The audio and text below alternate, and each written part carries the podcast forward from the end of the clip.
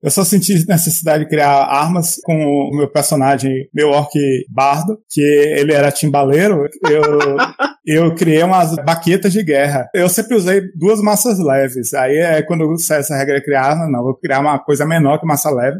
Bizarro ficar batendo um timbal de massa. Fantástico. O Anthrax acabou de nomear o, o, personagem do Herbert como linha de frente do Ludum. o nome dele, é, inclusive, é Timbaal. O estampido é com os quatro cantos do mundo em menos de um minuto em segundos. Nossa gente é quem vem diz, é quem mais dança. Os gringos se afinavam na folia. Podkeepers na Trilha da Aventura. Boa noite, bem-vindos a mais um Podkeepers e na Trilha da Aventura, o seu podcast de RPG. Meu nome é Max, eu sou jogador e mestre dos Guardiões. O nosso assunto de hoje é usando o sistema de Pathfinder fora do cenário de Golarion, parte 2. Comigo hoje ainda estão Caio. Oi, pessoal, beleza? The Winter is Coming. Stefan. É, boa noite, amigos. Sente-se conosco e escute. E Herbert. A regra dos três. Se você vê duas de uma coisa, procure a terceira.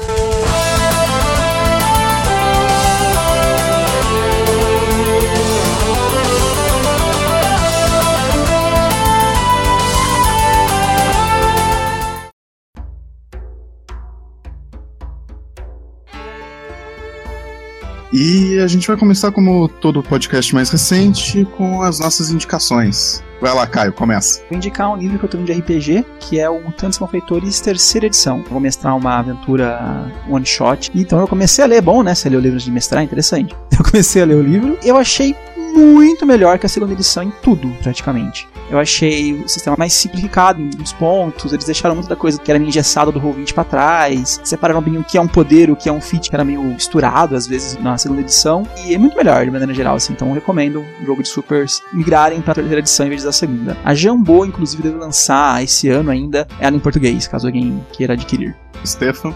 Já que a gente tá falando de outros cenários de RPG, eu recomendo os jogos do Neverwinter Nights, tanto os primeiros quanto o segundo. Para quem gosta de jogar RPG, gosta do cenário aí de Forgotten Realms, né, Reinos Esquecidos, você podem jogar aí no computador os Neverwinter Nights, fazer o seu personagem RPG, os mods de D&D, né? Eventualmente, quem sabe a gente vai ter um RPG de Pathfinder aí, de computador, videogame, que eu posso recomendar também. Mas por enquanto vai ficar o Neverwinter Nights 1 e 2 mesmo e Herbert.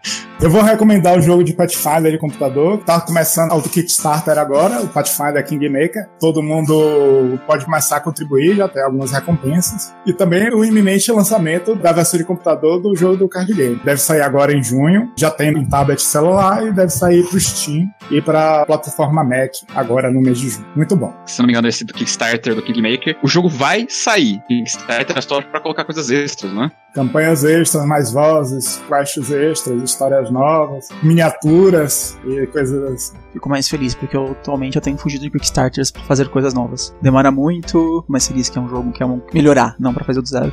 Beleza, então indo mais para essa plataforma de PC, eu vou recomendar jogos recentes que eram do Kickstarter também, que eram os de Shadowrun. O primeiro que eles fizeram só pro jogo, ele tem uma historiazinha assim, mais ou menos, mas pegou bem o esquema de Shadowrun. E Shadowrun tá pra ser traduzido também, eu acho. Aí tem a campanhazinha do dragão, que eu não lembro o nome, e o último que é o Shadowrun Hong Kong. O Hong Kong foi o mesmo esquema. Eles já iam lançar o jogo, eles lançaram um Kickstarter para pagar coisas adicionais no jogo. Fiz parte desse projeto, achei legal pra caramba. O pessoal que tá fazendo o Pathfinder Kingmaker é o pessoal do Obsidian que é o pessoal da minha recomendação, que é o Pillars of Eternity, não é? É e não é. É uma dissidência do pessoal da Obsidian, que alguns saíram e formaram uma empresa chamada Gato Coruja, ou Cat Game. Mas ainda assim, a história é escrita pelo Chris Avellone, que é responsável por uma caralhada de jogos. Né? Landscape Torment, Fallout 2, Icewind Dale, Knights of the Old Republic 2, Neverwinter Nights 2, Fallout New Vegas. O cara tem currículo, não dá pra negar. É. Melhor que ele, só o designer do Final Fantasy Tactics, que criou a história também do Knights of Lodges e o March of the Black Queen. Não conheço. É o Ogre Battle. Ah, tá. Ah. Nossa, eu adoro o Ogre Tactics, né? Que é a versão Tactics do Ogre Battle. Acho muito bom. O Pillars of Eternity, eu queria que eh, talvez eles lançassem alguma coisa como cenário pra RPG Pen and Paper mesmo. Que eu achei muito, muito foda o cenário inteiro que eles criaram. Aproveitando, Max, como você vai adaptar esse cenário pra Pathfinder? Não sei, cara, eu tenho que jogar o jogo inteiro primeiro.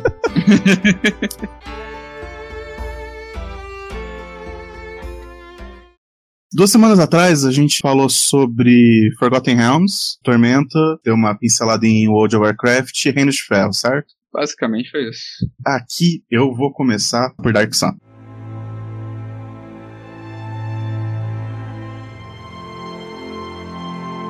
Toda essa ideia de qual é o trabalho inteiro que você tem que fazer para fazer uma adaptação legal, né? Partir para aquela discussão de novo que é você vai adaptar o cenário para o jogo ou você vai adaptar a mecânica do jogo para o cenário. Dark Sun sofre de todos esses problemas. Para quem não conhece, se passa no mundo de Atas, um cenário, um mundo de fantasia e alta magia que foi transformado num deserto pós-apocalíptico por causa de séculos de magia corrupta e guerras de genocídio. Então é tipo o Fallout pós-apocalíptico de Skyrim. Mad Max do D&D. Exatamente. A maior parte da massa terrestre do cenário é deserto e tipos diferentes de deserto. Metais são coisas extremamente raras, então as armas têm que ser feitas de materiais alternativos: osso, madeira, obsidian. Não existem deuses. Teria que olhar de novo a história para ver se algum dia eles realmente existiram. E a maioria das raças de fantasia padrão ou elas estão extintas por causa da história, depois eu falo sobre isso daí, ou elas são extremamente diferentes do convencional. Vamos pensar que o convencional é Tolkien, beleza? Tolkien, Greyhawk, Forgotten foi um dos primeiros cenários que incorporou as regras de psionicos em larga escala, a ponto de que, se eu não me engano, todos os personagens, qualquer criatura inteligente em Atas, teria pelo menos um talento psionico, chamava Wild Talent, qualquer coisa assim. Então, Dark Sun seria uma versão Dark Souls para D&D. Era um cenário extremamente mais difícil. Você não ia conseguir uma full plate, por exemplo, porque isso seria alguma coisa extremamente rara. As armas elas tinham chance de quebrar por elas não serem feitas de metal você tinha muita regra para sobreviver no deserto. A maioria das criaturas tinha habilidades que era ou você passa no save ou você morre. O cenário de campanha ele sugere que o seu personagem comece no terceiro nível, porque um personagem de primeiro nível provavelmente não sobreviveria. E aí eu gostaria que o Caio me dissesse todos os problemas que ele tem com isso. Quer jogar uma campanha ou um one shot? Uma campanha o personagem tem que durar. Se o personagem não durar na campanha, não tem campanha. Esse é o grande problema, na verdade. Então, se você quiser jogar uma história, o personagem evolua, faça alguma coisa, ele tem que sobreviver. Aí, na hora de fazer personagem, a gente tem o problema das classes. Você não tem deuses, você não tem paladinos. Os clérigos de Dark Sun, eles não têm magia de cura. O que vai entrar no problema que a gente estava falando do Reino de Ferro é, beleza, você tira a cura, você faz o quê? Embora, se eu não me engano, os druidas ainda tinham as magias de cura normal. Os clérigos, eles existiam, mas eles veneravam um elemento, se eu não me engano. Então você tinha o clérigo do sol, o clérigo da terra, se eu não me engano, o clérigo do sol tinha bola de fogo. Você tinha uma lista de magia diferente, dependendo de qual clérigo do que você fosse. E você tinha uma abundância de classes psionicas. E a classe psionica no AD&D da onde surgiu o Dark Sun, em vez de você ter as escolas de magia, você tinha um equivalente que seriam as formas de poder psionico. Então, cada forma de poder psionico era relacionada a um atributo. Você ser um psionico, você não precisava de um único atributo, como por exemplo inteligência. Para quem viu o livro de psionicos da terceira edição, não o 3,5, se eu não me engano, eles tentaram trabalhar com isso. Acho que não deu certo. Eu não joguei o de AD&D, eu só joguei uma edição revisada meio 3, meio 3, meio. Todo mundo disse que a mecânica do Psionico era fantástica. Eu não vou opinar sobre isso. Eu acho que ele quase não tem nenhuma criatura convencional que você encontraria nos bestiários. Isso é um problema que eu acho que teria em alguns dos cenários, que você, além de ter que adaptar quase tudo você adapta um pouco mais, porque você tem que ou criar os monstros do zero, ou mudar monstros que já existem. Então, e aí acaba sendo trabalhar mais de novo. O Herbert conhece mais o bestiário 1, 2, 3, 4, 5, 6 de Pathfinder, pra saber se daria para aproveitar muita coisa ou não. Ele já tem áreas em Golarion que, digamos assim, são mais exemplos de lugares que funcionariam bem para outros cenários, e aí você pode tirar elementos de lá. E como tem muitas áreas de deserto em em Garmund, você já tem alguns monstros que combinam um pouco com Dark Sun, só que a trilogia de Dark Sun é muito única mesmo. Aí, uma das coisas que acontecia na criação de personagem, pra vocês terem uma ideia de quão diferente que ela era, você não rolava os 3D6 ou qualquer variação dos D6 para fazer seus atributos. A ideia no AD&D é que o atributo mediano, né, a média seria o 10. O 10 é o bagulho que não te dava bônus pra porcaria nenhuma. Em Dark Sun, a média, por ter aquela ideia de sobrevivência do mais apto, seria o 12. Então a ideia é que o atributo limite dele, em vez de ser 18 mais ou menos modificador da raça, seria na verdade 20 mais ou menos modificador da raça. Então você poderia começar com um Half Giant com força 24 em AD&D você tinha uma escala de qual era a força de um gigante A, um gigante B, um gigante C, e por aí vai. Para quem lembra em AD&D, os bônus eles eram bônus de mais um nos atributos. Quando mudou para terceira edição, que a gente começou a ter os bônus pares, na hora de você mexer nos atributos, a conversão acabou virando outra. Aí o que, que eles fizeram? Além disso, eles dobraram os bônus de todas as raças. Então o anão lá ganhava mais um de constituição, que seria o equivalente em Pathfinder ao mais dois. Em Atas, esse anão ganhava mais dois, o que seria equivalente a um mais quatro em Atas. Então isso tem uma chance de quebrar feio o jogo. Coisas que você deveria mudar para fazer isso em Dark Sun tem o potencial de ser uma coisa muito complicada e quebrar fácil o jogo.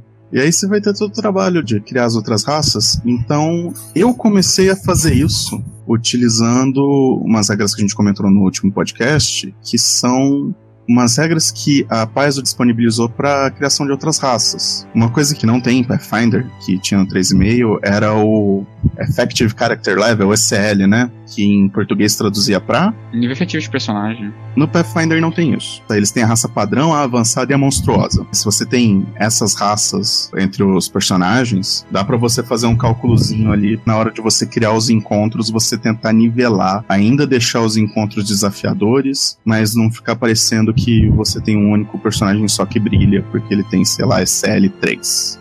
O que, que vocês acham se o Half Giant tivesse o bônus de mais 8 de força?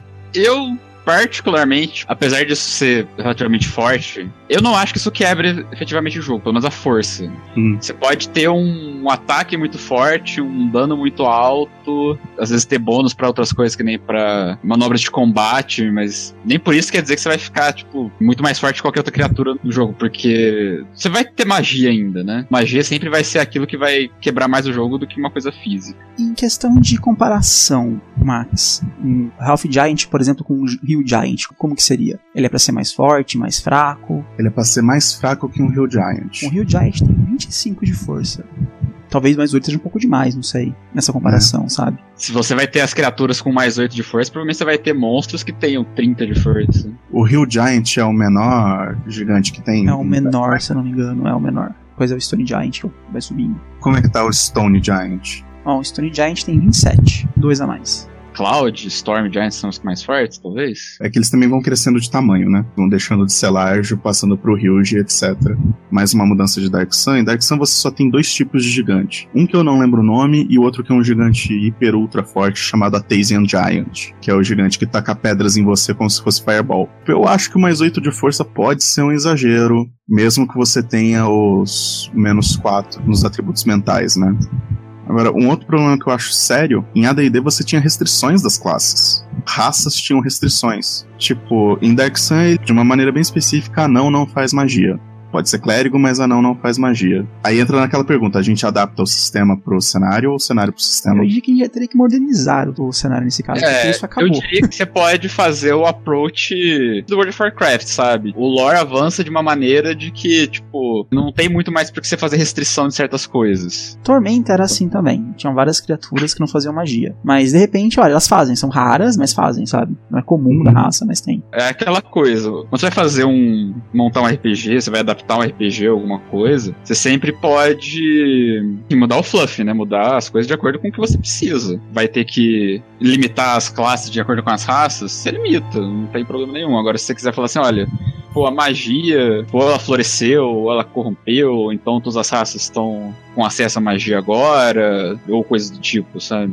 Antigamente, quando os jogos eram assim, tinham várias restrições, as coisas eram diferentes e por aí vai. Hoje em dia, Uhum. todos os outros jogos que foram modernizados perderam essas restrições, sabe? Hoje em Sim. dia, todo mundo pode ser o que quiser da vida. Sei lá, você pode ser um anão conjurador, ninguém vai reclamar de você, fica tranquilo. No Pathfinder ele tem esse negócio que os jogadores são a exceção da exceção. O jogador pode jogar o que ele quiser. As combinações de classe e raça podem ser extremamente incomuns, mas um jogador sempre vai poder jogar com aquela combinação. Então, tipo assim, Golarion você raramente vê anões magos, você raramente vê paladinos que não são humanos mas tem pontuais. Por exemplo, em World of the Heights e outras coisas assim. Mas quando você vê alguém assim, é a exceção da exceção. E o jogador sempre vai ser a coisa mais exótica possível. É, isso é interessante, né? O, você tem NPCs excepcionais, mas os jogadores podem ser as coisas mais excepcionais possíveis. Pensando desse jeito, eu acho que é bem interessante. Porque o approach que eu daria para qualquer um desses cenários, eu acho que eu dou preferência para as regras de Pathfinder do que para o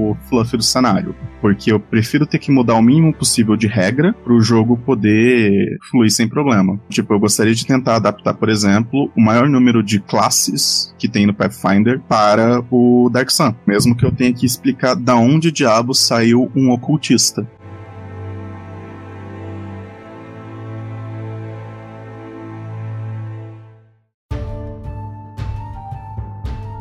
Eu tenho um exemplo interessante. E em Dragonlance sempre foi dito que não existia psionico. Poder psionico não funciona, mesmo que você for um psionico fosse pra Krim, não funcionava. Na caixa do Tales of tem um psionico. Não é exatamente um psionico, mas tem um guri na cidade de Soleis que tem poderes paranormais. Não tem no cenário, mas eles criaram NPC que tem uma coisa que beira o psionico. Já é um background, se fosse introduzir um psionico, poderia ser a mesma história dele que se daria certo pode usar o exemplo do meu psionico em Tormenta que a gente tá fazendo, sabe? A ideia que eu criei para encaixar um psionico no jogo é envolver a Tormenta, porque a Tormenta tá transformando as pessoas, sabe? Então pode estar transformando até um pouco a magia dos bichos da Tormenta, quando você vai lendo, né, no lore delas. Tem um negócio meio de Hive Mind, então eles devem ter uma telepatia, propriamente das pessoas estejam mudando com a Tormenta. Então você pode mais ou menos encaixar a mesma coisa dependendo do cenário que você tem. Tipo, se a magia não é uma coisa benéfica, ela pode estar transformando as raças, como os anões não tinham acesso, mas talvez não foi escolha deles ter acesso. E agora eles têm magia. É, eu acho que é um bom approach para atacar isso daí no cenário. Sim, então... Você pode ter outras possibilidades. Beleza, você não quer encaixar o paladino, mas às vezes você encaixa ele de alguma outra maneira, sabe? Tá surgindo, sei lá, uma ordem de pessoas que lutam mais pelo bem, mesmo que sejam as pessoas mais tópicas e ufanistas do cenário, mas existe. Aí eu já não sei, eu acho que algumas classes eu não teria muito problema em tirar elas. Você simplesmente cortar o paladino, eu não vejo problema. Aí é só um exemplo também. Hum. Só no caso, tipo, se um grupo realmente quiser, um grupo que realmente gosta de ser muito mais bom do que tons de cinza, sabe? Um outro problema que eu encontro na hora de fazer a adaptação é a questão dos itens. Item de metal é algo extremamente raro. A arma de metal é extremamente cobiçada. Então você meio que muda um pouco o esquema de economia do jogo. Outra coisa que você vai mudar é você precisa de regras para fazer armas de outros materiais. No AD&D, quando você usava armas de outros materiais, ela dava o dano com uma penalidade. Então, tipo, uma espada longa feita de osso daria um D8 menos 2 de dano, com um mínimo de 1, é claro. Isso cabe pro Pathfinder? O Pathfinder, ele já vem com uma lista de materiais alternativos, que vai desde aqueles materiais especiais, né, de adamantium mithril e outras coisas, mas ele encaixa também esses materiais mais diferentes, né, Rústicos. então... É, então você pode ter osso, se você quiser, por exemplo, uma campanha com metais antes do ferro ainda, então você tem bronze, né? nada mágico, os, realmente as coisas desses materiais mesmo. Então, às vezes eles são mais frágeis, às vezes o dano deles é menor. O livro que ninguém usa, o Game Master Guide, tem um capítulo sobre justamente fazer sobre as várias eras históricas, da, da pedra até renascença, digamos assim. Fala sobre nível de tecnologia, os materiais diferentes, essas coisas. Isso é legal. Em Reino de Ferro, a gente tava com problema de que a cura foi completamente retirada de todas as classes. Você teria uma cura muito difícil e a gente estava vendo exatamente o que, que a gente ia fazer com isso. Em Sun, eles tiram a cura do clérigo, mas o druida ainda tem as curas. Você acha que isso vai causar o mesmo problema de Reinos de Ferro? Ou você acha que deixando assim tá de boa? Porque assim, no Reinos de Ferro, a ideia é não ter cura, ponto final. Não tem poção, você não tem pergaminho, você não tem varinha. Existe, pelo menos no sistema novo deles, né? No sistema próprio deles. Uma magia de cura. Só que você vai fazendo ela na pessoa, tipo, a primeira vez que você já usa nela, cura você, você recupera os pontos de vida, mas você perde um braço Não é, não é um negócio pequeno. Você rola umas chances lá, você não chega a morrer, mas depois da segunda ou terceira você pode até morrer. Eu acho, acho que a gente viu isso, a ressurreição lá do. Do 13 terceira Décima era. terceira era, né? Mas só que é pior, porque é com a cura básica, né? Hum. Não é só com ressurreição. É, então, Então- Dark Sun, se eu não me engano, tinha umas frutinhas equivalentes à poção, por exemplo. Porque o Caio levantou um ponto de que se você não tem cura, você não tem dungeon. Não só você não tem dungeon, mas você dificulta um pouco a parte do sistema, porque o Pathfinder, por exemplo, como que você recupera 50 pontos de vida? Você precisa de uma semana pra fazer isso. Ou mais até. Considerando que você vai ter, no mínimo, uma ajuda médica, sabe? Que ainda exista, sabe, alguém que saiba medicina, que você ainda possa usar medicina, que você Ó, possa usar e recuperar os pontos de vida. Mas, tipo, isso demora. Se você usar o Pathfinder Unshine, tem o skill unlock do Rio que deixa o Rio bem competitivo. O Rio de skill. Mas tem que ser um nível bastante alto pra isso também, né? Aí você vai precisar fazer os unlocks respectivos também. Então. Então, o médico seria alguém que tem skill unlock healing, né? É mesmo assim, sabe? Quanto tempo que você ainda precisaria? Você não recuperaria 50 pontos de vida num dia só. O skill unlock de healing pode curar 5 HPs por nível do personagem. O cara foi nível 10, você recupera 50 HP. Mas você vai ter que ficar ainda um tempão pra você recuperar. Pra você tirar dungeon, você precisa recuperar 50 pontos de vida, você recupera ali, pronto, na hora e continua. Se você tem que recuperar 50 pontos de vida em um tempo longo, você vai ter que preferir um negócio, ou você não é acertado, ou você vai ter que preparar um jogo que a campanha vai ficar um dia de aventura, uma semana de recuperação. Um dia de aventura, um dia, uma semana de recuperação. Aí eu acho que o sistema do Pathfinder fica um pouco complicado, justamente porque essa ideia de que não é difícil de acertar. Vamos considerar aí que você não deve ter tantos itens mágicos, Dark Sun, e os materiais não sejam tão poderosos assim pra te proteger. Então, vida vai ser um negócio que você vai perder muito facilmente. Eu continuo com o meu ponto. Não tem cura, você não faz dungeon. Dois combates na dungeon acabou, que você não tem mais recursos pra curar. Você consegue jogar, claro. Não vai ter dungeon na aventura, mas consegue jogar normalmente. Só não vai ser um jogo focado em dungeon, focado em grandes extensões de combate prolongado, sabe? Você não vai invadir um castelo, enfrentar tudo que tiver lá e sair. Você vai invadir um castelo, andar escondido, matar um monstro ali, matar um monstro aqui e acabou. Muda a dinâmica de criar as aventuras. No Pathfinder, ninguém fizer um clérigo, é possível jogar, não é assim, obrigado você. Eu discordo, né? Pathfinder até pode ser, mas no Pathfinder não. Se você não tiver um clérigo, não tem jogo. Na Pathfinder Society, por exemplo, tem grupos que não tem Eu clérigo. concordo. Na Pathfinder Society é assim, mas no Pathfinder normal não é assim. Não tem clérigo, não tem jogo, sabe? Tem sim. Não, não tem. É, sim. vocês não jogaram isso com Shackles sem clérigo? Quantas vezes as pessoas morreram? Quantas Exatamente. vezes? Quantas vezes vocês não tiveram que recorrer pra todos os itens de cura que vocês tinham? Você consegue jogar sem, claro, consegue, mas é muito complicado e Hoje em dia no, pouco Pathfinder não é só tirar o clérigo, porque, por exemplo, healers bem efetivos. Tem o clérigo, tem o oráculo, tem o druida, tem o paladino, que dá pra fazer um paladino focado em cura, que faz quase tudo que um clérigo faz. E com o healer handbook, o ranger, que necessita da água, scald e a bruxa. São ótimos healers. Vamos pensar em Sun. Você pode tirar 90% dessa lista aí. Talvez você pode deixar o kinetista da água. Tira a magia de cura. o que eu posso dizer é o seguinte, ó, quando a gente vai começar a jogar Tormenta, o Fael ia fazer o healer. Ele pegou tudo que você pode imaginar de livro que tinha de Pathfinder e ele virou assim do avesso as regras, chegou à conclusão que os únicos que efetivos são o clérigo e o oráculo. Talvez o druida. Você tem uma coisa bem efetiva. Tem um xamã que ele até cura, mas. Não, o Xamã até é bom, o Xamã não é ruim não. É que o xamã é meio oráculo, então. Dá pra você. algumas habilidades dele. Mas mesmo assim, sabe? Vamos pensar numa ideia do Dark Sun. Realmente você tirar a maior parte do acesso à cura. Você não tem magia, então você pode tirar o clérigo, você tira o a oráculo, você questão tira é a que, bruxa. tipo, eu não tiraria o oráculo, por exemplo. Porque dependendo de pra onde você pegar o oráculo, eu acho que ainda tem como. E se eu fosse fazer Dark Sun, eu tiraria a classe clérigo e deixaria oráculo. Porque os clérigos que sobram nos elementos combinam muito mais com oráculo do que com. A gente tava discutindo ontem de tirar o clérigo e colocar o Kinetista no lugar. É, mas os oráculos têm os mistérios dos elementos que se combinam muito mais com que o próprio clérigo. Também, também. Ah, você vai tirar a magia deles também, a magia de cura dos oráculos também? Só não deixar o oráculo pegar um domínio cura. Pior das hipóteses, um curador muito mais ou menos. Mas pode tirar as magias de cura.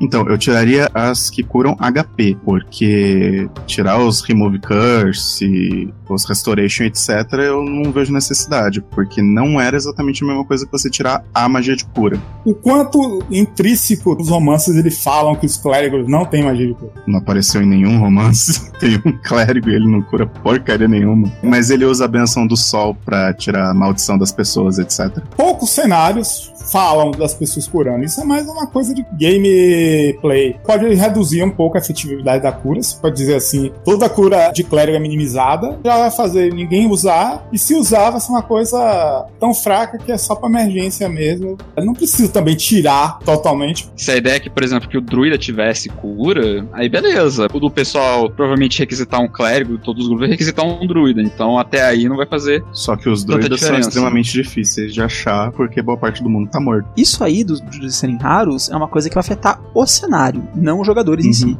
Sim, Exatamente. porque não tem problema um jogador ser um druida. Mas aí, por exemplo, se você quiser ter acesso à cura um pouco mais comum, você pode colocar a bruxa. O bardo já é uma classe que cura relativamente bem e é muito comum. Só que em Atas, os bardos não têm magia, né? Eles são mestres de veneno. Exatamente. Você já para pra pensar o seguinte: todo usuário de magia arcana vai ter que ser. Como é? Os nomes? É. Defiler ou Preserver. Se for cortar todas as classes que usam magia arcana, vai tudo embora. Magos, bardo, scald, arcanista. Ah, eu acho que não é necessário cortar todos eles. Eu acho que é mais fácil simplesmente você coloca a regra de que existe o Defiler e o Preserver. Nesse caso, eu acho que realmente você tem que criar uma regra pra como a pessoa tá usando a magia. Se você for um Defiler, você tá pouco se fudendo, como se toda vez que você fosse fazer magia, você desse um Channel Negative Energy em volta de você e tudo morre, inclusive pessoas. Então, e se você for um Preserver, você tem um cuidado na hora de você extrair essa magia da redondeza para que você não mate as coisas, mas você ainda precisa retirar essa energia para fazer os efeitos mágicos. Aí as magias são mais fracas? Qual que é a ideia? Não sei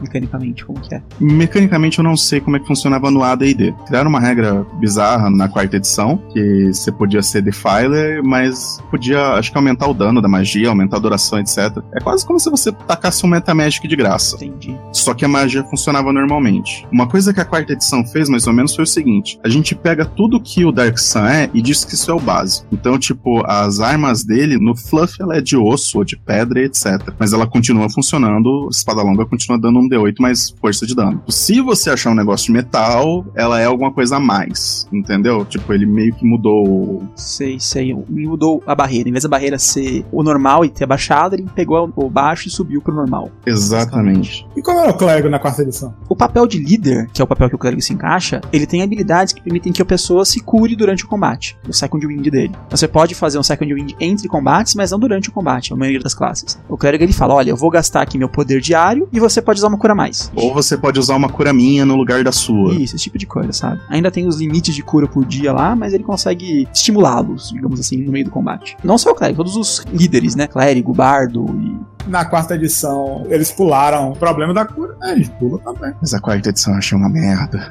A quarta edição é aquela coisa que a gente não menciona, sabe? A gente não usa como exemplo, nem como mau exemplo. Mas então, eu acho que é possível passar pelo problema da cura, sim. Dá pra fazer várias mudanças, sem muitos problemas. É... Somente acessando classes que tenham magia de cura de outras maneiras, né? É uma magia arcana, que algumas classes têm. As classes psionicas têm. O alquimista Cura pode ficar também. fazendo poção de cura. Putz, o pior é que é mesmo. A maioria dos cenários que não tem magia, como vai curar, penso no alquimista. É a primeira coisa que eu penso, sabe? O alquimista Hum. resolve. É. Ele pode fazer poções e outras coisas, que não é exatamente magia, então.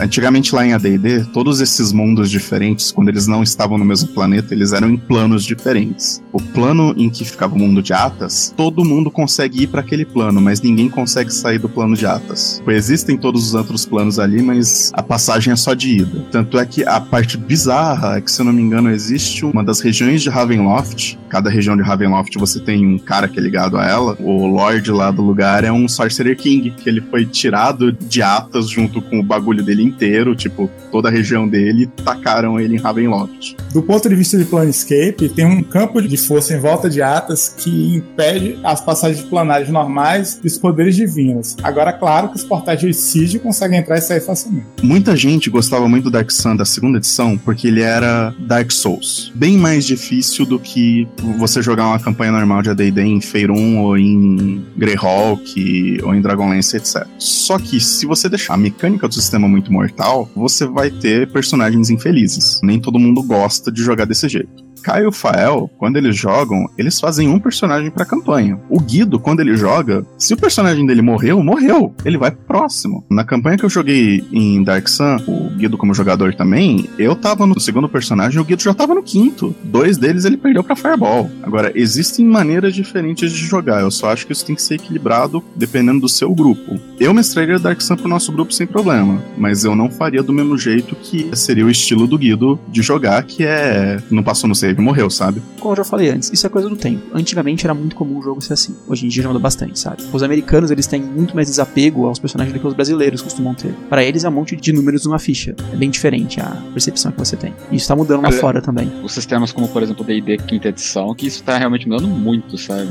Não tem mais essa ideia de ficar montando muito personagem, sabe? A ideia do Pathfinder Society, que eu acho legal, né? Que você vai gastar recurso para caso seu personagem tenha morrido, né? Pra trazer ele de volta. Eu tava lendo, cara, achei muito engraçado, né? Que você pode gastar seus pontos de fama, né? Pra mandar um grupo de busca pra recuperar o seu corpo. Mesmo que seu corpo tenha morrido, você está em morto-vivo. Pelo isso inclui matar o seu corpo de volta e trazer você de volta ali. tipo, achei fantástica a descrição. Genial. Rapaz, tem histórias fabulosas. Onde as pessoas deixaram seu corpo? Fantástico.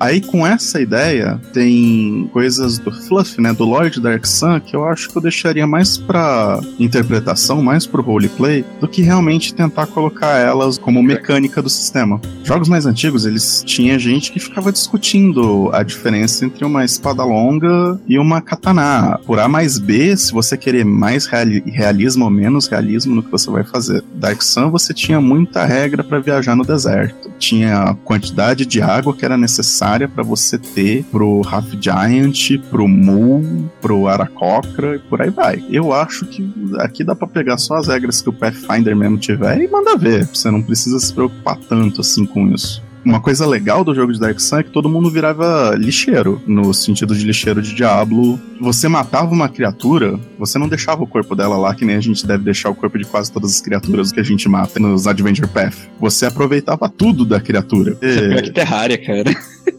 Cara, é desse jeito. Você ia lá, o couro da criatura ou a quitina servia para alguma coisa, a carne virava alimento, a glândula de veneno você passava pro bardo e torcia pra ele não usar em você, as garras do bicho viravam armas, os dentes dele você podia usar pra ponta de flecha. Agora, eu não acho necessário você ter regras para isso. Eu acho que é mais interessante isso ficar na interpretação. Qual é a opinião de vocês? Eu tava pensando que eu tiraria o bardo e deixaria o alquimista no lugar. Eu acho que essas coisas, você coloca regras se você vai usar a regra no meio do jogo, sabe? Questão de sobrevivência no deserto. Se a sobrevivência no deserto for alguma coisa realmente pesada no jogo, aí acho que seria interessante você ver regras. Talvez você ver como é que funciona as regras do Pathfinder e ver se elas funcionam ou não. Então, por exemplo, no D&D 3.5, eu até tinha comprado, embora eu não tinha conseguido usar, um livro que é só sobre as coisas de deserto. Sobre água, sobre temperatura, sobre como que algumas criaturas funcionam para resistir essa temperatura, sabe? Resistência a fogo, às vezes funciona, imunidade a fogo, o que que faz? Ou você só resistiu o calor e não, né? Resistência a fogo especificamente. Pode ser interessante, que nem você trazer um sistema diferente como o Kingdom Building do Kingmaker, ou a Caravana do Dead Region, trazer uma coisa diferente. Vai ter sobrevivência no deserto, então a gente vai ter que contar água, vai ter que ver a temperatura do sol para ver como é que vocês vão estar. Tá. Eu acho mais interessante como uma mecânica extra para você adentrar melhor no cenário, né, na situação. Você não achar assim, tipo, ah, beleza, gente tá no sol, tá usando armadura de metal? Não, tá, então tá bom, já é.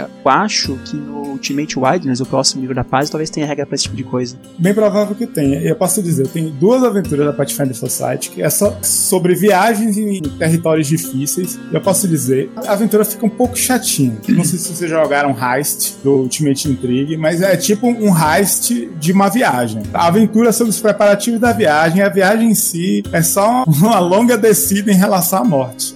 Você vai morrendo aos poucos e não tem nada a fazer. Eu já tive uma aventura Pathfinder Society. Não era nem um deserto, eram umas colinas no sol africano lá. O grupo chegou lá quase morto. Uma das poucas vezes que eu vi, assim, quase um TPK, nem combate nem armadilha. Eu acho que você pode pensar numa coisa mais uma caravana do Jade Regent, sabe? Então você vai ter que contar comida pras pessoas, só que em vez de você contar comida, você pode contar água. Você vai andar, sei lá, tantos dias, você vai precisar ter não sei quantos litros de água. E que o pessoal vai consumir isso, sabe? Não precisa ser uma coisa assim muito complexa. Mas você ter esse sistema, sabe? Então, em vez de ser o caravana, é o Desert Trip. Eu acho interessante isso e ter alguma mecânica, que nem o, o Herbert falou, pra fazer isso, mas adaptar ela de alguma maneira. Mas vamos esperar sair o Wilderness também. A última coisa que eu vou comentar é que Dark Sun tem muita arma diferente, justamente pelo fato de você ter que usar outros materiais. Nisso, o Pathfinder ele me cobre sem o menor problema, porque ele tem regras para você fazer armas. O Stefan, que é o nosso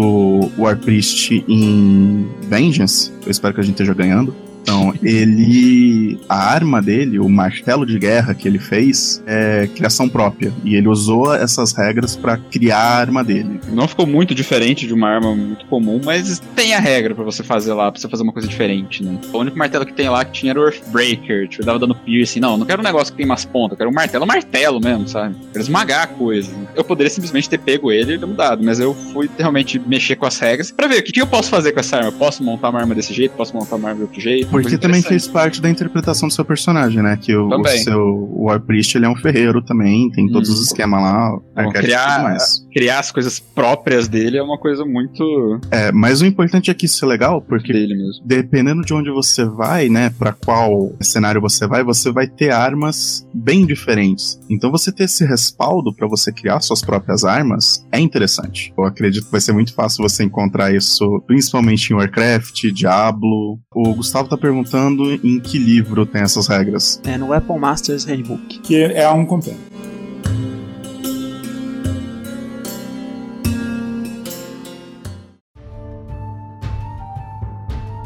Tá na hora da gente passar para outro cenário. Então vai lá, Herbert, começa aí com Dragonlance. Eu vou dar um ponto de vista mais mecânico, né? Eu joguei Dragonlance 5 anos no AD&D e um pouco até no OD&D. Só pra você ter ideia, quando eu comecei a jogar em Dragonlance, quando teve a revelação no romance que existia outros dragões, bom, sem ser dragão de ouro, foi uma surpresa geral pro meu grupo. O OD&D não existia, era só dourado e pronto. Nunca joguei muito Dragonlance de 3,5 pra frente. Dragonlance tem clérigos, os clérigos são raríssimos, mas existe. Mago também são bem raros, mas existe. Ele não varia tanto assim de um cenário de RPG comum, pelo menos na época clássica da Guerra da Lança. Aí teve um período que não tinha mais de clérigo, depois não tinha mais de mago, depois não tinha os dois, depois voltou, por aí vai. Não dá nem para jogar direito, nessa época que a magia não tava funcionando, a pessoa drenava a magia dos itens mágicos. Eu não sei nem como funcionaria isso em regras. Dragonlance é um mundo bem antigo, então várias coisas são difícil transição, por exemplo, não tem psionico, não tem orc, é complicado as luas de dragões são três, né? Então uhum. não tem licantropo, por exemplo, não tem meio orc, por exemplo, já é uma raça básica que não tem. Compensação, aí tem os draconianos, tem os Kenders, tem as raças de lá. Então você, para adaptar, teria que criar algumas coisas a mais, porque, por exemplo, não tem draconiano do jeito que ele funciona em Dragonlance no Pathfinder. E são vários subtipos de draconianos, né? Teria que criar uma opção de coisas. Os gnomos são diferentes dos gnomos de Pathfinder.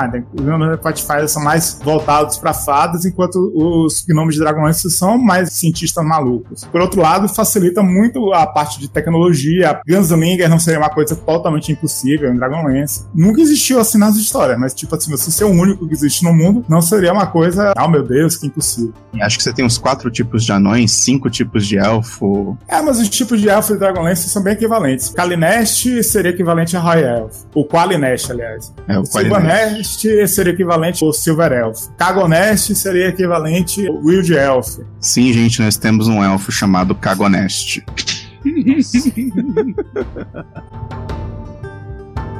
Os elfos aquáticos, em Dragonlance, eles podem assumir uma forma animal. Eu nunca lembro os nomes desses. Um vira uma foca, outro vira um golfinho. Aí você poderia adaptar a Kitsune, que tem esse poder de virar uma raposa. Lá nas regras do Advanced Race Guide não seria uma coisa muito complexa. Minotauro, que você teria que criar uma raça nova. Que o Minotauro de Dragonlance não é o mesmo que o Minotauro dos outros cenários. Ele é bem civilizado, bem menor, é forte e tudo mais, mas não é o mesmo nível do Minotauro monstro. Os ogros de Dragonlance também são bem diferentes. Tem o Irda, tem tem os ogros normais. O Irda é interessantíssimo. Da mesma maneira que o ogro normal iria mais pra um lado selvagem, forte, o Irda é o ogro que vai pra um lado bonito e inteligente. Na verdade, na história de Dragonlance, haviam três raças, originalmente. Uma raça criada pelos deuses do bem, que seriam os elfos. A raça criada pelos deuses do mal, que seriam os ogros Irda. E a raça criada pelos deuses do equilíbrio, que seriam os humanos. E aí todas as outras raças foram um artefato maluco lá, caótico, que foi transformando as raças de acordo com as ações de um determinado grupo de desses três. Os anões eram os aprendizes do deus dos ferreiros, os ogros foram transformados pela pedra, os irdas viraram os ogros normais, só um pequeno grupo de irdas que continuou na forma de irda foi que seguiram lá, um líder lá, que se mantiveram fiéis aos seus propósitos originais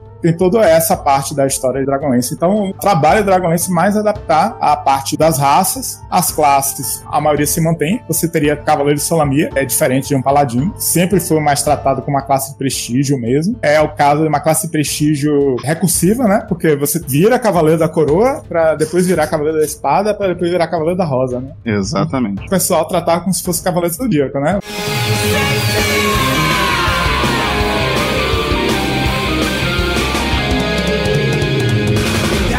Você era cavaleiro de bronze, era da coroa, cavaleiro de prata era da espada, cavaleiro de ouro era da rosa. É, e quando você é um cavaleiro da rosa, a cada três palavras, duas delas tem que ser honra. Laufo, laufo, não é nem laufo good. Né? Exatamente. Eu diria até que no Pathfinder os cavaleiros de Solamia funcionariam mais como arquétipos e classes de prestígio, porque, por exemplo, como funcionam os Hell Knights? Os Hell Knights têm vários subtipos, várias ordens de cavalaria diferentes, tem a classe prestígio, tem o arquétipo, então você poderia copiar um pouco a estrutura, só viraria o alinhamento, né? Os Hell Knights mais voltados para Evil, você volta e ficaria mais voltados pro Good. Tanto é que os Cavaleiros de Naraka, que seriam a versão maligna dos Cavaleiros de Solâmia, seriam ótimos Hell Knights. Sim. É, inclusive, eles são bem parecidos com os Hell Knights, porque eles têm uma ordem que é de magos, igual os Hell Knights. Eles têm os Signifiers, que são magos, não são cavaleiros mesmo.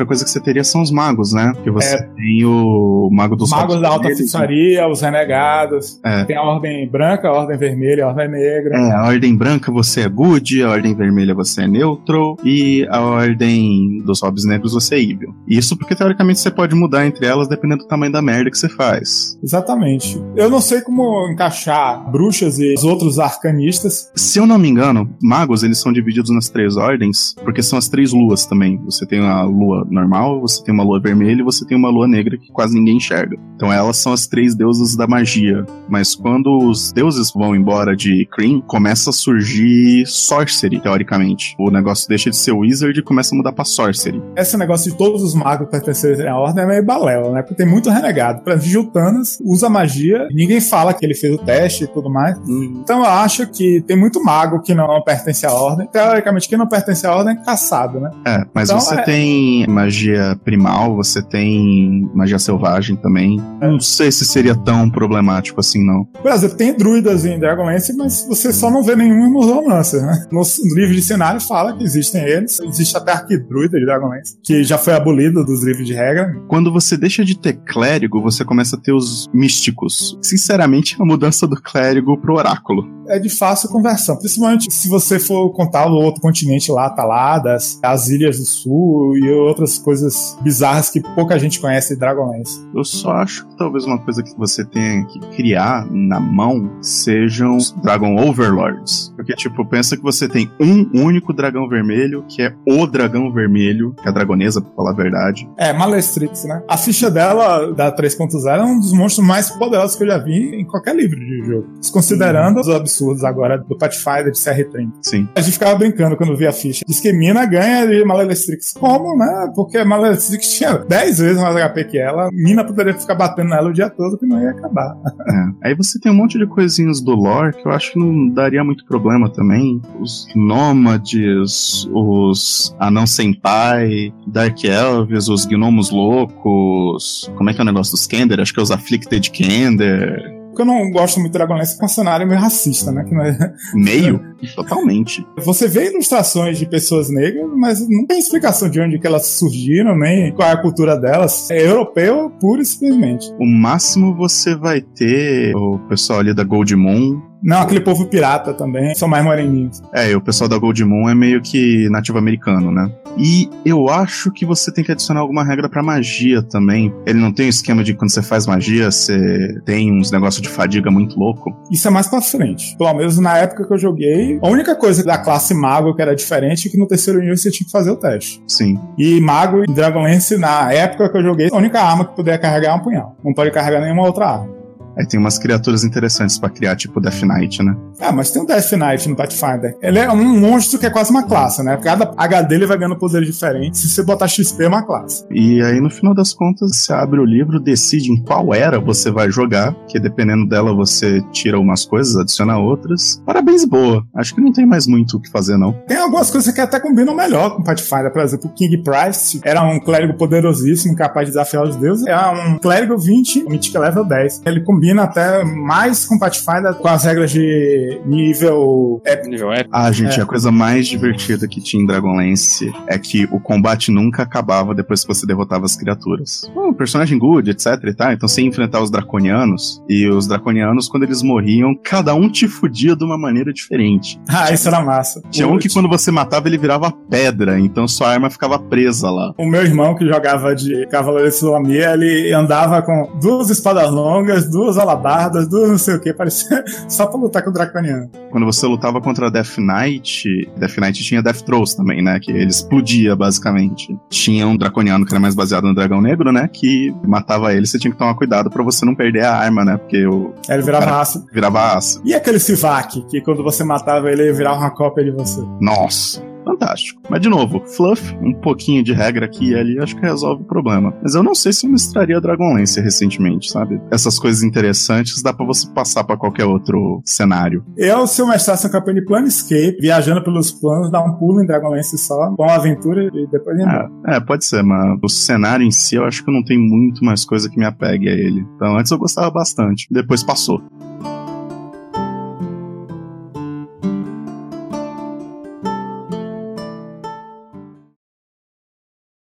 Beleza, eu acho que com isso a gente fecha a Dragonlance e a gente começa com as nossas menções honrosas. A gente juntou mais muito material que a gente estava pensando em como seria legal adaptar aqui ou ali. Você ainda tem outros cenários, Ravenloft, que é um cenário mais terror, Inglaterra vitoriana para mexer. Esse é o cenário mais coberto pelas regras de Pathfinder, né? Que com o Warlord Adventures você não precisa de mais nada. Até a regra de Lorde de Domínio tem. Vou deixar a próxima discussão, na verdade, pro Caio e pro Stefan, quando a gente começou a discutir. Então, vamos adaptar Game of Thrones? Quando você vai jogar um cenário não tão high fantasy, você tem que limitar o nível. Então, ao invés de você jogar até o nível 20 de Pathfinder, eu jogaria até o nível 7, até o nível 10, sabe? Definir qual é o seu nível limite aí. Aquela questão de os personagens jogadores serem as coisas exóticas, né? Então, tem assassino em Game of Thrones? Tem. Tem mago em Game of Thrones? Tem também. É raro pra caramba, mas tem. Aí você tem que ver se o seu mestre vai permitir que você joga com um mago, com um clérigo do fogo, alguma coisa assim. Você basicamente vai reduzir bastante o nível, nível 7 máximo, e jogar mais ou menos por aí. Claro, não tem dungeon. Não tem dungeon, não tem esse problema. Não existem grandes combates combates prolongados. Às vezes tem uma grande batalha, né? Mas não é um... Existem guerras. Mas não é exatamente um combate prolongado, é uma guerra. Então não tem cura mesmo. Dá para dizer que tem alquimista, né? Várias pessoas que botam tônicos curadores em plastas, em um cara de coisa assim. Então eu diria que alquimista e investigador tá liberado. A questão é que eles não têm, digamos assim, efeito imediato também. Teria esses caras, claro, mas não seria uma coisa tão imediata. É, só você também escrever que o HP não é só ferimento mortal. Em plastrinho aí, um D8 de vida. Uma impressão que eu sempre tive é que o Westeros, que é médio fantasy, quando você vai ver as loucas aventuras da Daenerys... The Misadventures of Daenerys. A parte dela é um mundo de fantasia normal pra mim, porque acontece de tudo. Tem muito misticismo é. lá, mas é bem slow fantasy ainda, sabe? Ela, inclusive, vai numa dungeon, né? É a dungeon que ela tem as visões lá do futuro. Sim, sim. Ah, existe um reino lá que é o reino de alta magia, que é a Shai, de alta magia negra e tal. Então lá tem mais magia. Mas ainda assim a magia é mais baixo nível do que seria, por exemplo... Ah, óbvio. Os magos são mais comuns, digamos assim, sabe? Mesmo, pô. Você não pode dizer assim que o xamanismo lá é assim, ah, faz hum. grandes milagres, mas alguma coisa faz, porque o pessoal leva aquilo a ferro e fogo e gera esse efeito. Então eu diria que a parte de maldições, essas coisas assim, é uma coisa mais em baixo nível, até certo nível, é realmente mais liberada todas essas classes. Agora, uma coisa que dá pra fazer também é jogar Game of Thrones em High Fantasy. Daria pra jogar Game of Thrones em Varízia. Varízia não, Valíria, confundi aqui. Que é aquele reino onde as pessoas montavam dragões e blá blá blá, que é um reino completamente High Fantasy, né? Aí deve dar pra pegar tudo lá e trazer Pathfinder sem muitos problemas. Provavelmente um jogo mais High Fantasy de Game of Thrones, você sairia mais da ideia de disputa de casas, de intriga. Uma coisa que seria interessante é que, tipo, você transformar o Game of Thrones numa campanha mais High Fantasy, você poderia criar como se fosse o background do mundo mesmo. Que dá a impressão de que o cenário de Game of Thrones já foi mais High Fantasy uma era. Você tinha muito mais criaturas das florestas, você tinha mais dragões, você pode imaginar que deve ter tido mais magia, mais pessoas com acesso a esse tipo de coisa. Você pode imaginar realmente como que seria, talvez, uma Westeros antes de virar esse negócio assim, sabe? Que é coisa muito política, muita intriga, e é um tentando passar por cima do outro. Poxa, imagina Rei Arthur, sabe? Mais fantástico, com fadas, sabe? Elfos e coisas do tipo. Eu fico toda hora pensando nas coisas que o pessoal de Game of Thrones faz. No seriado, nem tanto, mas no livro, eu não vi essa parte no seriado. Que é aquele assassino que muda de rosto. Ali, pô, o cara tá usando os guys de selfie e é tio Will, velho. Sim, sim, tem isso no seriado também. Se você for ler, por exemplo, os livros do Bernard Cornwell, tipo, eles são bem históricos. Só que ele mexe muito com essa questão de misticismo, sabe? Então, em muitos pontos, ele fica colocando, assim, coisas que você acha, tipo, ah, tô enganando a pessoa, mas a narração é como se fosse um efeito mágico mesmo. Então, você pode imaginar no Game of Thrones, se você quiser que não seja tão high fantasy, que seja isso, sabe? Na verdade, é a percepção das pessoas que transforma as coisas em fantástico e não que ele mudou de rosto. Na verdade, mudou algumas coisinhas, mas que fez tanta diferença que parece que ele usou um disguise self. Ou você pode falar assim, não, era disguise self mesmo, alta magia. Acho que É, você mas pode você- trabalhar muito bem as duas coisas. Essa Pô, questão tem- aí dos homens das faces dá pra fazer o seguinte: eles têm as faces, teoricamente, que eles podem assumir. Então seria um item mágico, uma máscara que você usa e dá desgaste self em você. Como se fosse um investigator. Tem até um extrato de investigator que você tem umas memórias de faces, assim, específicas, que é umas duas ou três. Acho que é do Ultimate Intrigue. Aliás, o Ultimate Intrigue é quase Game of Thrones Sim, Handbook. eu acho que Game of Thrones, não High Fantasy, precisaria de Ultimate Intrigue. Uma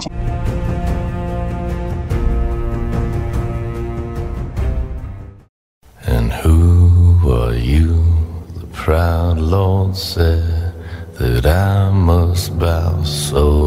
coisa que eu acho que eu faria pra dar um, um negócio legal em Game of Thrones, eu pegaria a ideia de um cenário de AD&D que era o Birthright. Todo mundo era lord de algum feudo, mais ou menos. Então a ideia de você ter pelo menos um que fosse, embora é interessante você ter três, como por exemplo a ideia background de história mais próximo que você tem ali, que é quando eles se rebelam e o Baratheon vira o novo rei, né? Tem na verdade, se você for ver, você tem o norte, você tem a casa dos eu não vou lembrar o nome de ninguém agora. São os A casa Stark, dos Stark, os- ah, o pessoal da águia lá, do, do é, do Arryn Arryn, e os o Baratheon. Birthright ele tinha mais ou menos essa ideia de que os players representariam nobres, por assim dizer, em determinada linha de sucessão de regiões diferentes do continente. Então você tinha as coisas onde a aventura acontecia normalmente, etc, mais intriga e tudo mais. E aí você acabava com isso e beleza, agora a gente tem que jogar o turno do reino, por assim dizer. Você dá um zoom out. O que, que aconteceu aqui fora agora? Embora, tipo, isso seria a maneira com que eu acho que seria mais interessante mestrar uma aventura que eu mesmo faria. Ninguém precisa seguir isso, mas eu acho que é o que daria um feeling de Game of Thrones mais interessante. Como se você fosse pra pegar um daqueles jogos de tabuleiro e de repente você tem a casa Stark e a casa Lannister se unindo contra a casa Baratheon. Você tem histórias alternativas. Recentemente o compêndio Heroes of High Court trata muito sobre a nobreza, o que significa ser nobre, as vantagens da nobreza, feats de história e coisas assim pra dar esse clima de pertencer à casa nobre. E também a vindoura Adventure Path War for the Crown, a propaganda é que vai ser mistura de 007 com Game of Thrones. Uma coisa que eu acho interessante em Game of Thrones, vamos pegar o livro ou a série, né? É que tem vários núcleos diferentes, como a novela tem vários núcleos diferentes também. E cada núcleo é uma aventura de um tipo. Sim. Beleza, tem intriga? Tem, mas você vai pegar, por exemplo, a muralha, cara, ela não tem nada disso. Tem um pouco, mas não influencia tanto. Você vai pegar, por exemplo, a Daenerys, já é uma história diferente. Vai pegar o núcleo lá de Kingsland, é uma história diferente. Então cada um dos núcleos dá pra adaptar de maneira diferente, sabe? Sim. Que você vai usar.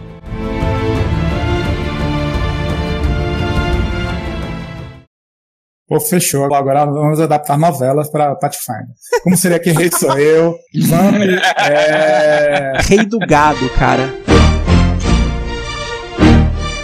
Sou desse chão onde o rei é peão. Rei do gado. Rei do gado para Pathfinder agora. Ou se lembra do Boi Bandido de Três Cabeças? Pô, pô, a novela dá muito Ah, tem uma novela da Globo agora, que assisti um episódio quando eu tava em Leme com a minha mãe, que a personagem principal é filha de uma sereia, cara. Beleza, então. Vai adaptar Fera Ferida. Caminhos do Coração. Beijo do vampiro.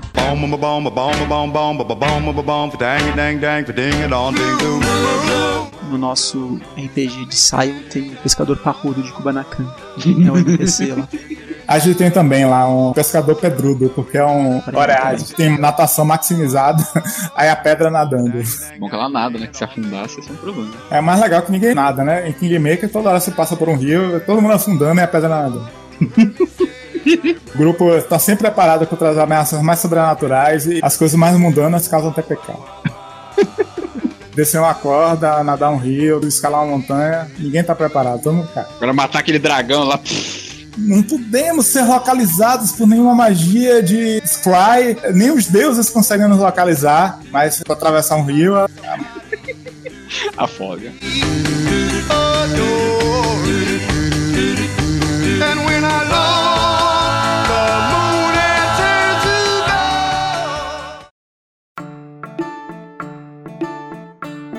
O último cenário que eu tenho pra mencionar aqui, eu acho que seria Earthdown, mas eu não sei se eu vou mencionar muito ele não. Earthdown é um cenário que saiu passando de mão em mão e ele tem muito a ver com Shadowrun. Aí numa dos revive dele, fizeram um, handbook dele pra Pathfinder e um pra Savage Worlds. Eu nunca encostei nele com medo de saber o que, que tinha lá.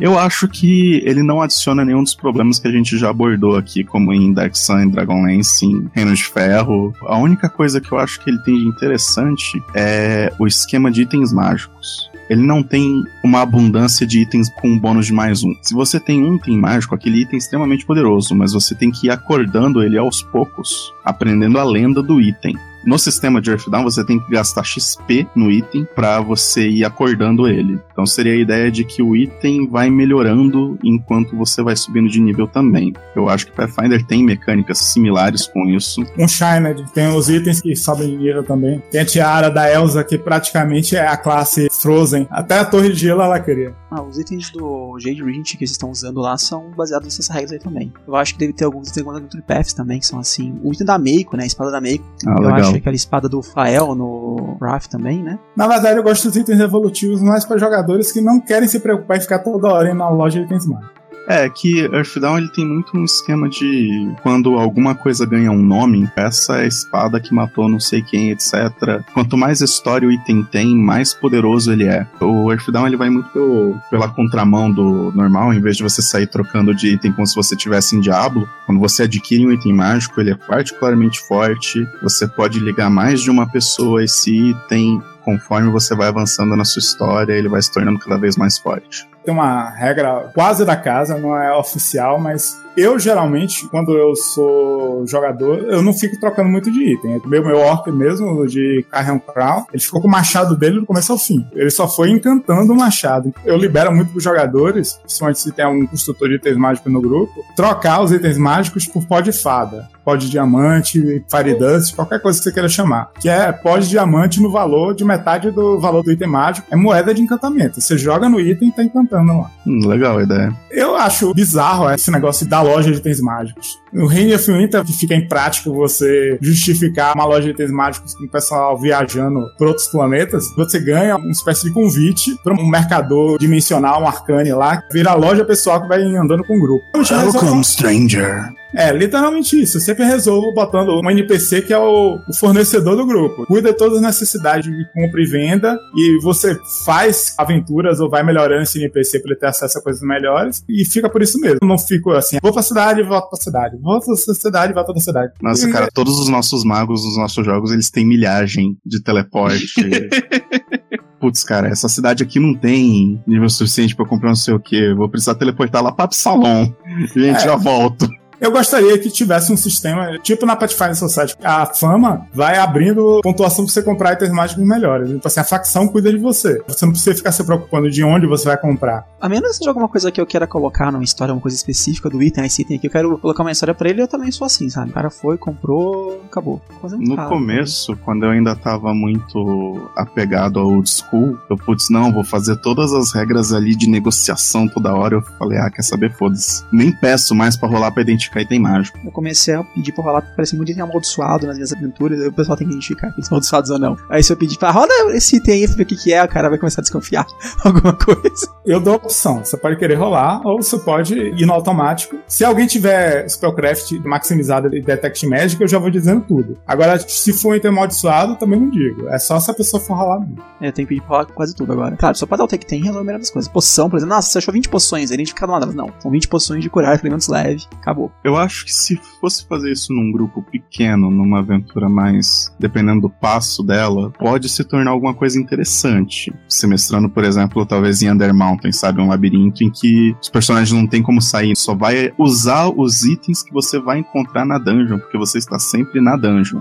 Mas aí é uma mecânica que você está usando para fazer essa aventura. Aí é interessante, o pessoal tá procurando as coisas e, putz, falhei nesse teste. A gente tem uma poção que a gente não sabe o que faz. Pode ser água, isso aqui pode ser uma poção de petrificação. Já ouviram falar que antigamente tinha uma regra de misturar poções? Não. No AD&D era assim. Você não podia beber duas poções de cura na sequência. Tinha uma regra de mixagem que a poção podia explodir, podia sair uma outra coisa totalmente diferente. Então não se mistura poções e não bebe duas poções na sequência. Diarreia explosiva, cara. Meus jogadores mais antigos ainda têm isso na cabeça. Pode beber duas poções na sequência, não dá pipoco, né?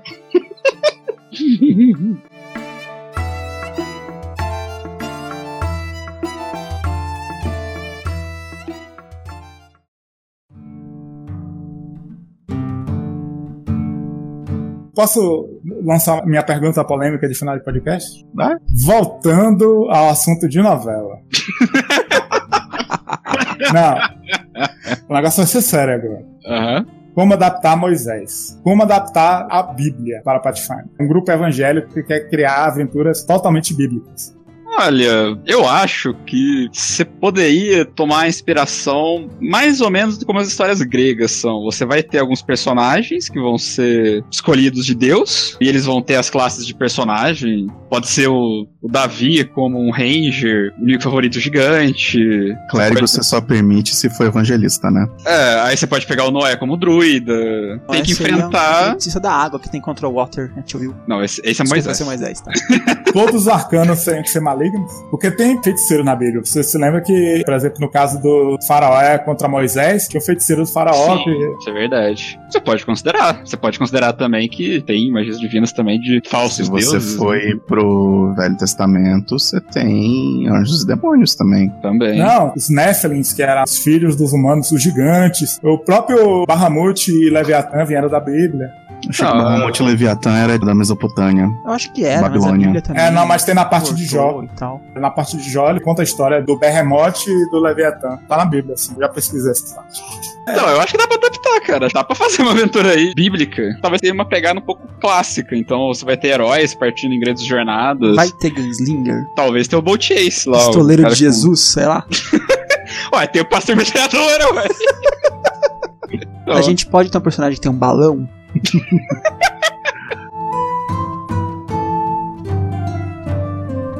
Então, se você quiser tratar coisas com magia, seres sobrenaturais e coisa assim, cara, dá pra fazer muito fácil. Eu não lembro exatamente em que ponto, mas a Bíblia também tem um notice de copyright, tá? Tá lá escrito Aí- se aí- você copiar ela fazendo não sei o que, etc, você morre.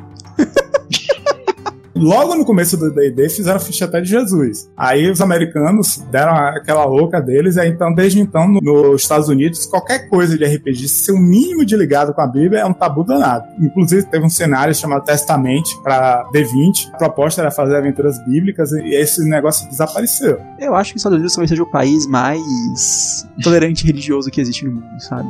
Uhum. No Brasil, existe um escritor que é o Eduardo Spor, é um cara lá do Jovem Nerd e tal. Ah, sim. Eu Ele- tenho o livro dele. E ele escreveu um livro, mais de um, né? Mas eu só li um deles. A Batalha do Apocalipse. Isso, eu tenho esse livro. Que é um livro que conta a história de um anjo caído, blá blá blá, passando pelas eras, blá blá blá. E eu acho que tem um RPG que ele fez, ou alguém fez. Não é um cenário tão ruim, não. É um cenário razoável, assim, o livro que ele escreveu. Só não sei se tem muito espaço pra muita aventura, sabe? Parece ser uma coisa mais fechada, como muitos cenários que a gente falou hoje, né? O próprio Dragonlance, o pessoal reclama muito disso. Parece que o cenário é meio limitado por conta da história dele e tal. É que é, isso Anéis você vai ter muitos cenários. Quão aberto ou limitado ele vai ser. Eu diria que quase todos os cenários que foram baseados em livros têm esse problema. Cenários que foram criados e os livros depois deles, como por exemplo o Golarion, não tem tanto esse problema. Porque o cenário foi feito pra realmente jogar RPG. O resto das coisas vem depois. É, é porque você já cria um cenário e já deixa ele aberto para as pessoas colocarem as coisas dentro dele. Você não cria o cenário Sim, com as coisas sim. já fechadas. Aí o pessoal tem que inventar as coisas. Que nem eu tô falando. Você quer fazer uma aventura high fantasy de Game of Thrones? Você vai ter que criar as coisas, sabe? Vamos dizer assim, na era há mil anos atrás é estupidamente high fantasy. Tem dragão pra caramba, White Walker em tudo quanto é lado, tem clérigo do fogo, da água, da terra, tem mago, pode soltar uma chuva de flecha sozinho. Não, não tem uma coisa dessa. Mas você pode imaginar, porque tem dragão. Mas já existiu dragão numa época, muito mais do que existia. Existe o povo da floresta lá que hoje em dia é escondido, mas que vivia o tempo todo nas florestas. Existem os White Walkers, que já não é a primeira vez que eles aparecem. Você pode extrapolar algumas coisas, mas você vai ter que inventar. Senhor dos Anéis, como é que você vai criar uma coisa nova? Você tem que pegar o material que ele tem e pensar uma coisa meio lógica, mas você vai estar limitado ao que o material te proporciona. Eu tava pensando, teria que ter uma regra de corrupção pra fazer um RPG bíblico. Você tem que lutar contra a tentação o tempo todo. É uma coisa que é muito presente nesse cenário. É aquela coisa, sabe? Vai depender do grupo que você quer fazer. Se você quer um grupo que, tipo, não, é- nós somos escolhidos de Deus acima de qualquer suspeita, você não precisa ter um sistema de corrupção. Você quer realmente ter a ideia que, tipo, não, a gente luta por Deus, mas realmente existem muitas forças que estão corrompendo o mundo e talvez a gente, por ser meros humanos, a gente não consegue. Vamos supor que entre os nossos ouvintes tem um grupo evangélico que quer criar um cenário onde realmente a magia vem de Deus e para se manter com a magia divina você tem que se afastar de todas as tentações. Como funcionaria isso?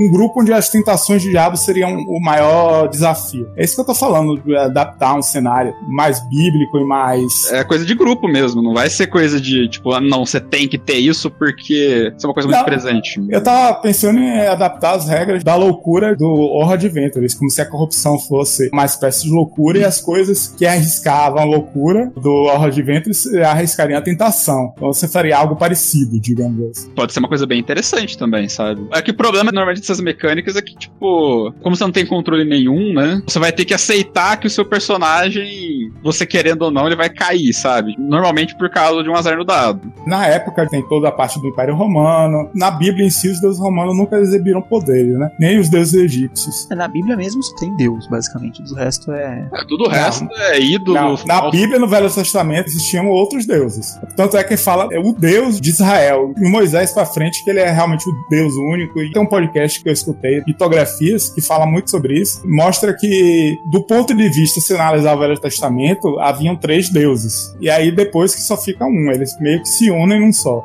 Eu E não, a gente tenho, volta pra história da Trindade. eu não tenho esse conhecimento teológico pra discutir isso aí, não, mas Hum. eu acho que foi como o Salvo Malak falou. Existem esses outros deuses, mas são falsos deuses, são coisas assim. Talvez o povo fale de maneira irônica, qualquer coisa assim, sabe? Eles não negam, se você for ver na história, de que existem outros deuses. Você pode pensar até, tipo, Idade Média, sabe? Os bárbaros, especialmente quando você tem os vikings. Você reconhece que existem, mas você não coloca eles como tendo poder, como tendo capacidade de realizar coisas pra ajudar o povo deles. Você fala assim, olha, eles estão loucos, eles estão sendo enganados, porque pode até chamar esse cara de Deus, mas, tipo, não existe, sabe? Aí você vai para aqueles tipos de teísmo, né? Que eu acho que é politeísmo monolátrico. Seu povo tem um deus, você reconhece que os outros povos têm os deuses, mas o que vale é o seu. É, então. É mais ou menos não- você só fala, beleza, eles acreditam, mas você tá errado, entendeu? Não tem. Não, mas é porque aos poucos eles foram transformando os outros deuses em demônios, né? Porque, por exemplo, Baal. Baal era senhor em hebraico. Era um outro deus de um outro povo. Aí eles começaram a mangar e botaram senhor só se for senhor das moscas. Aí que ganhou aquele nome Baal Zebub, que é Beelzebub. Então, é, os povos derrotados, os deuses começaram a ser considerados demônios na parte da Bíblia. É uma coisa que foi acontecendo. Então, se você for realmente analisar a Bíblia do ponto de vista RPGístico, você pode acabar catucando coisas que as pessoas que realmente se interessariam por esse tipo de sistema não iam gostar. Então, se eu fazer um sistema pra essa galera, não tem nada disso, sabe? Simples assim.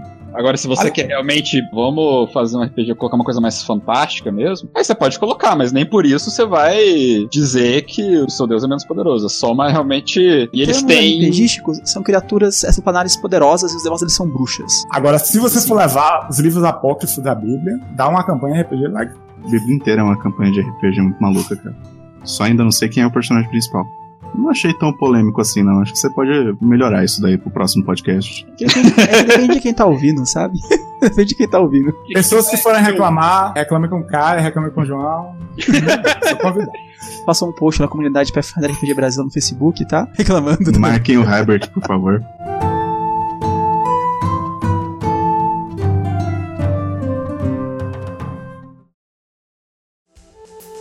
Beleza, então, gente. Acho que a gente pode terminar por aqui, né? Boa noite, obrigado pra quem acompanhou a gente.